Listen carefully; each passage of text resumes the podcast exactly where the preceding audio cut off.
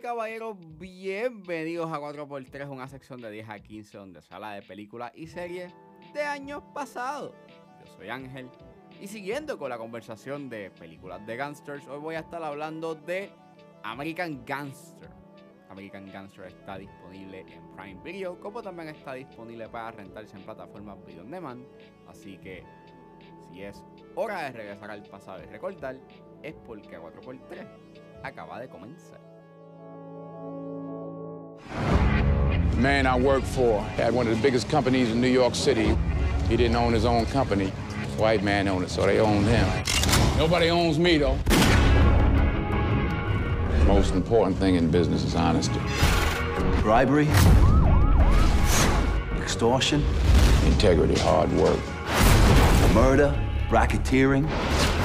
family. Never forgetting where we came from. Who is this guy? So you are what you are in this world. That's either one or two things. Either you're somebody, or you ain't nobody. American Gangster es una película dirigida por Ridley Scott, escrita por Steve Saelian, que está basado en el artículo The Return of Superfly de Mark Jacobson. El elenco lo compone Denzel Washington, Russell Crowe, Chiwetel Ejiofor, Cuba Gooding Jr., Josh Brolin, Ted Levine, Armand Asanti, John Ortiz, John Hawks, RCA, Ruby D, que en paz descanse, Limari Nadal, Norman Reedus, Idris Elba y Carla Gugino. Y American Gangster está basado, más o menos, en la vida criminal de Frank Luca, un narcotraficante que transportaba heroína a los Estados Unidos a través del ejército por medio de aviones que regresaban de la guerra de Vietnam, antes de ser detenido por un task force dirigido por el detective Richie Roberts.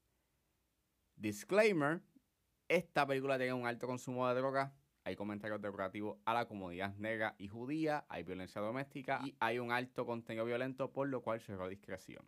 American Gangster es una película que tuvo una producción bastante complicada y, bastante tumultuosa. Eh, llevaba en desarrollo desde el 2000 y eso fue porque Universal Pictures e Imagine Entertainment este, habían comprado los derechos de artículo. Y Saelian había escrito eh, un scriptment de 170 páginas de la película o del proyecto. eh, para darles un poco más de contexto, un scriptment es básicamente una mezcla entre guion slash tratamiento, en donde pues se trata de dar como que un contexto de qué es lo que va a pasar en la película, pero se mantiene un poco la estructura o el formato del guion con los diálogos. Y pues nada, hubo varios directores que estuvieron involucrados y estuvieron en consideración en dirigir el proyecto. Entre ellos estuvo Brian De Palma, Antoine Fuqua, Peter Berg y Terry George. Pero por cuestiones creativas y de presupuesto se salieron del proyecto. En el caso de Fuqua, estuvieron cerca de hacer la película, pero este, Universal quería que el proyecto eh, costara, entre eh, costara 80 millones. Lo- el cual el presupuesto empezó a subir a 93. Y eh, estaba pensado en filmarse en Toronto, en Canadá, para ahorrar costes, pero Fuqua no estaba de acuerdo con la idea, debido a que Universal estaba preocupado por el presupuesto y debido a que el proyecto no estaba preparado para arrancar filmación, Universal despide a Fuqua del proyecto. Entonces trataron de continuar el mismo con, con Peter Berg, pero aún con eso Universal decidió como que cancelar el proyecto. Saelian le había presentado el proyecto a Ridley Scott años antes y aunque Ridley Scott estaba interesado en hacerla, este, él estaba más enfocado en hacer Kingdom of Heaven. Tenía esta idea de hacer esta película en dos partes. Eh, bajo la dirección de Ridley Scott, este, este proyecto costó 100 millones. Y yo puedo inferir el por qué maybe fueron un tanto más este, abiertos a que costase eso. Y es porque pues estamos hablando de Ridley Scott, que él es un director que pues eh, ha tenido una trayectoria you know, bastante exitosa, o por lo menos tiene películas ya reconocidas. O sea, eh, Alien, Blade Runner. Así que puedo entender de que maybe ellos pues dijeron, ¿sabes qué? Ridley Scott, pues darle los 100 millones. Esta película salió en el 2007, eh, fue bastante exitosa este, a nivel crítico y a nivel de taquilla. Y yo vi ambas versiones. Está la versión teatral que dura 2 horas y 37 y está la versión extendida que dura 2 horas y 55. Eh, el Blu-ray que yo tengo este, tiene ambas versiones. Y yo pues me di la tarea de ver ambas versiones. Vi 4 horas, casi 5 de esta película. Eh, pero todo por hacer you una reseña you bastante completa.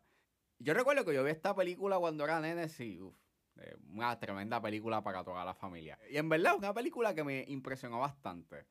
Eh, claro, por la actuación de Denzel Washington y por la estética. En verdad, es una película que es bastante cruda. Eh, y cada vez que la ponían en Guapa, era también una de esas películas que Guapa de, de, vez en cuando la ponía. Y pues la veía, porque en verdad es una película que está bien hecha. Y revisitándola, que hace tiempo que no la veía, es una muy buena película. Like, sosten, o sea, sostengo esa idea de que esta película está bien buena. Eh, para mí el highlight, pues son las actuaciones. Tras que tengas un buen elenco, quien verdaderamente se destaca, pues es Denzel Washington. Claro está, a mí esto te deja claro por qué Denzel Washington es como que the GOAT. Porque es que él tiene presencia y él controla una escena. Like, el control que él tiene de una escena es brutal. Y es tan. Y tiene tantos layers. Like, su personaje. O sea, like, Frank Lucas es un tipo que.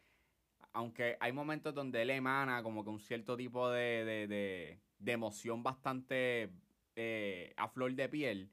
Es por el performance de Denzel Washington que él da unos layers. Y que la manera en cómo él se comporta, digo, de manera implícita, te dice mucho. Y es brutal. Al igual que Russell Crowe. Like, en verdad, él hace un tremendo trabajo como el detective Richie Roberts. Aunque más adelante, este. Este, hay unas cositas bien chéveres de ese personaje que yo no sabía. Que pues. que pues. Ah, that's, that's, that's interesting. Y para mí, el inicio de esta película, en verdad, me impresiona bastante porque te deja claro lo que es esta película. Es un viaje crudo y violento sobre el surgimiento y la caída de este narcotraficante. Y en verdad, diablo, qué comienzo más, qué comienzo más, más, más, más heavy.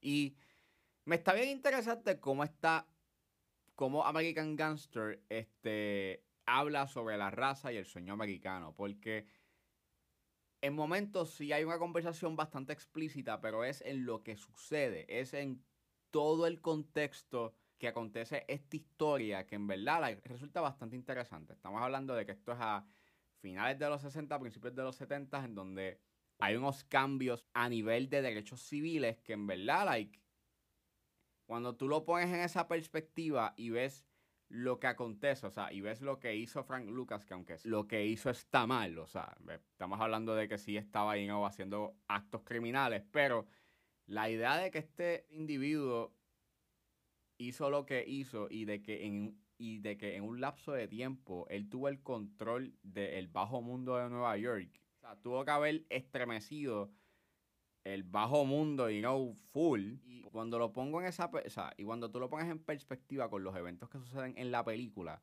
este, me está bien interesante cómo habla sobre el sueño americano y como dicho es algo inalcanzable, o sea, la idea de ser próspero. Y claro, si Frank Lucas llega a ser próspero en que sí, tiene chavos y tiene como cinco apartamentos y tiene un montón de negocios en donde los utiliza para el esquema de narcotráfico. Y, pero empiezas a ver unas barreras que se le empiezan a, a, aparecer en el camino para ser completamente próspero. Y no tener paz mental y paz económica.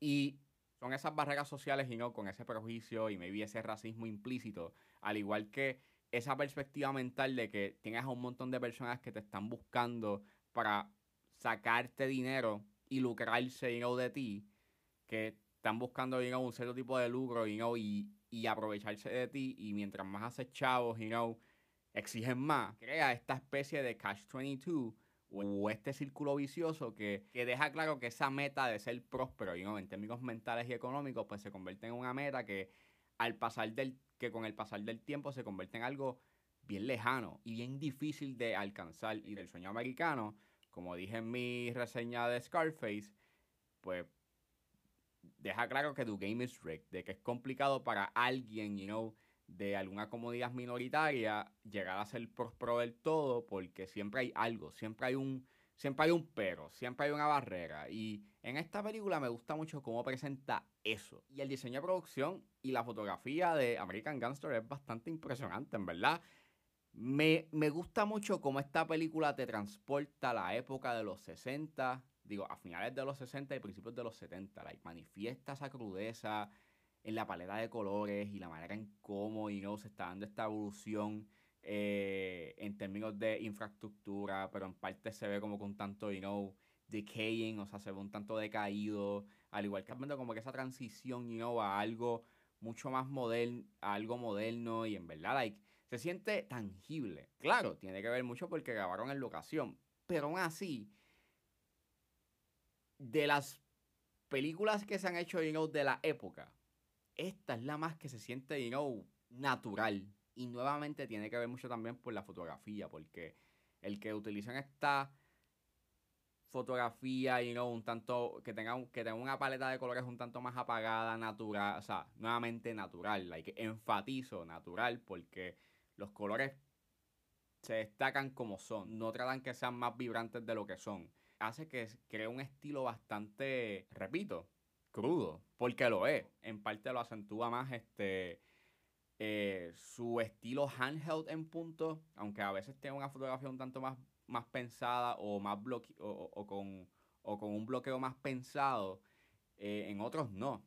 Y eso, pues en verdad, e, e, es lo más que me impresiona de esta película, que en verdad tiene unos aspectos, tienes unos, tienes unos momentos que se sienten al momento. Y it's amazing, ¿verdad? It's, it's amazing. Si yo comparo la versión teatral con la versión extendida, yo pienso que la versión teatral es un tanto más rushed. Like, viéndola en esta ocasión, la encontré un tanto más apresurada. Y a pesar de que dura 2 horas y 37, que pasan un chorro de cosas en esta película, aún con eso, se siente así. Y es que hay escenas que de la versión extendida que te dan un mayor contexto de muchas cosas, como por ejemplo el imperio de Frank, al igual que te da contexto a sucesos que, acontecen en, en, algunas escenas. Y en verdad yo recomiendo más la versión extendida más que la versión teatral porque en verdad el ritmo de la versión extendida es mucho más calmado. Tiene un mejor ritmo que el que tiene la versión teatral, porque en punto se siente como que, ok, entiendo, pero hay cosas que hubiese estado cool ver un mayor contexto y en, la, y en la versión extendida te lo dan.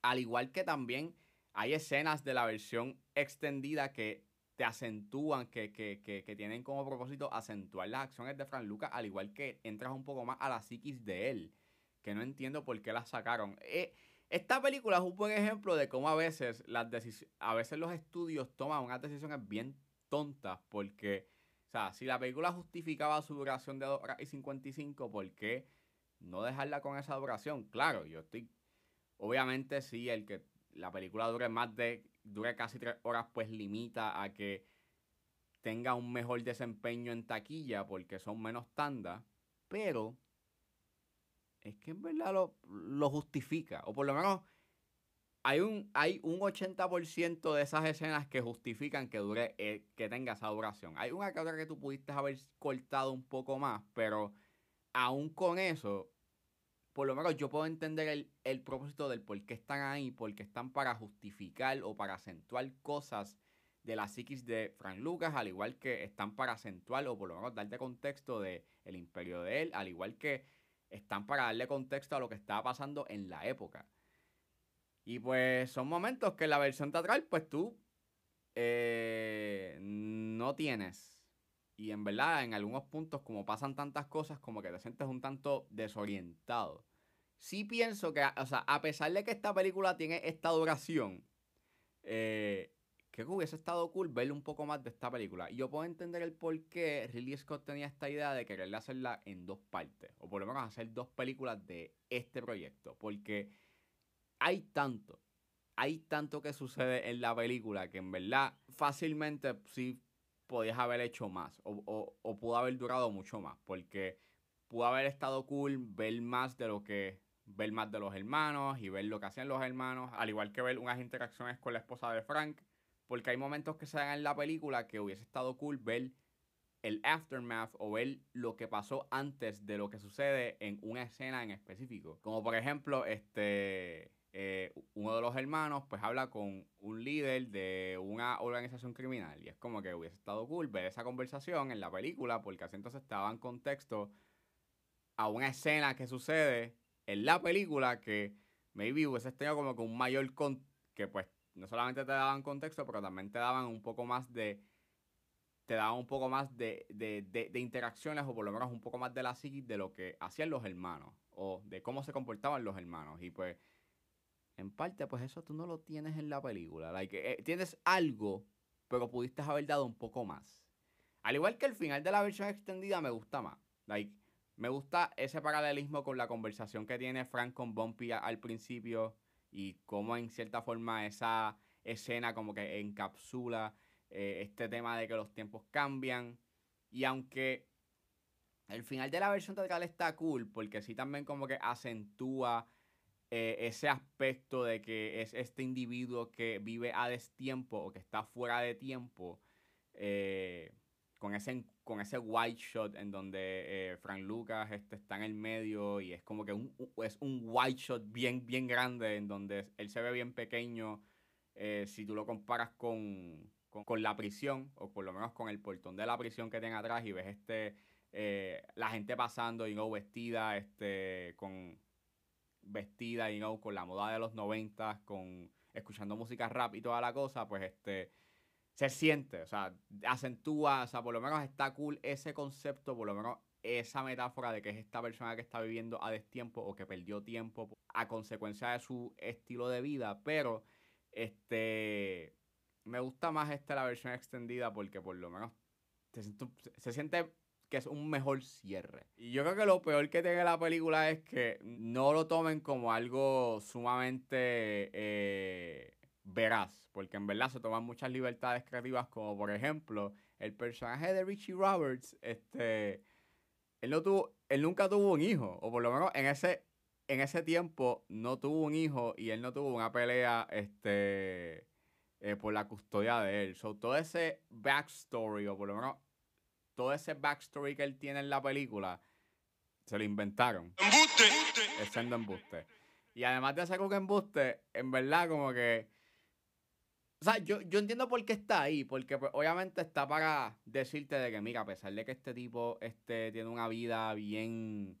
Tiene, tiene, tiene una vida personal o tiene una vida privada que es un desastre, no solamente tiene que ver por su trabajo, pero también es porque él está bien focused en querer ser un buen policía y de, hacer, y, de hacer su trabajo de manera ética.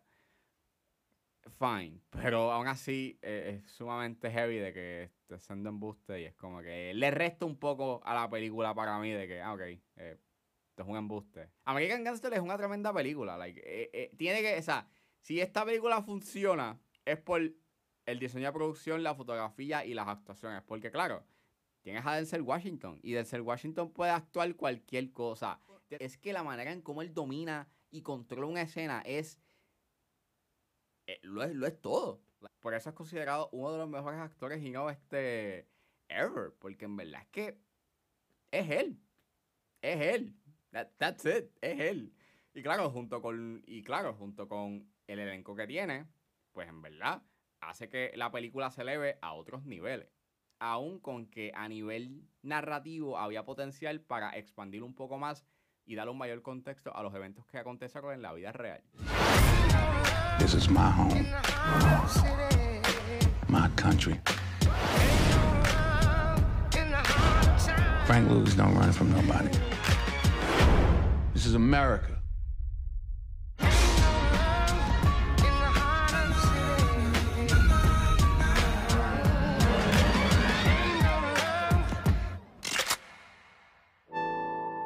Eso fue todo en este episodio de A4x3. Espero que les haya gustado. Suscríbanse a mis redes sociales. Estoy en Facebook, Twitter e Instagram como ángeles.pr. Recuerden suscribirse a mi Patreon. Con un solo dólar pueden suscribirse a la plataforma y escuchar antes de ese estreno los episodios de 10 a 15 y A4x3. Me pueden buscar en la plataforma como Ángel Serrano o simplemente escriban patreon.com slash 10 a 15. Como también pueden suscribirse a través de Spotify están a la disposición de ayudar a la calidad de este podcast, pueden donarme a través de PayPal como Ángeles PR, como también me pueden ayudar concesivamente compartiendo los episodios en las redes sociales. No importa la ayuda que ustedes decidan hacer, yo voy a estar inmensamente agradecido. Los links a todas estas opciones están disponibles en la descripción de este episodio. Me pueden buscar en su proveedor de podcast favorito como 10 a 15 con Ángel Serrano. Gracias por escucharme. Recuerden suscribirse y nos vemos en la próxima.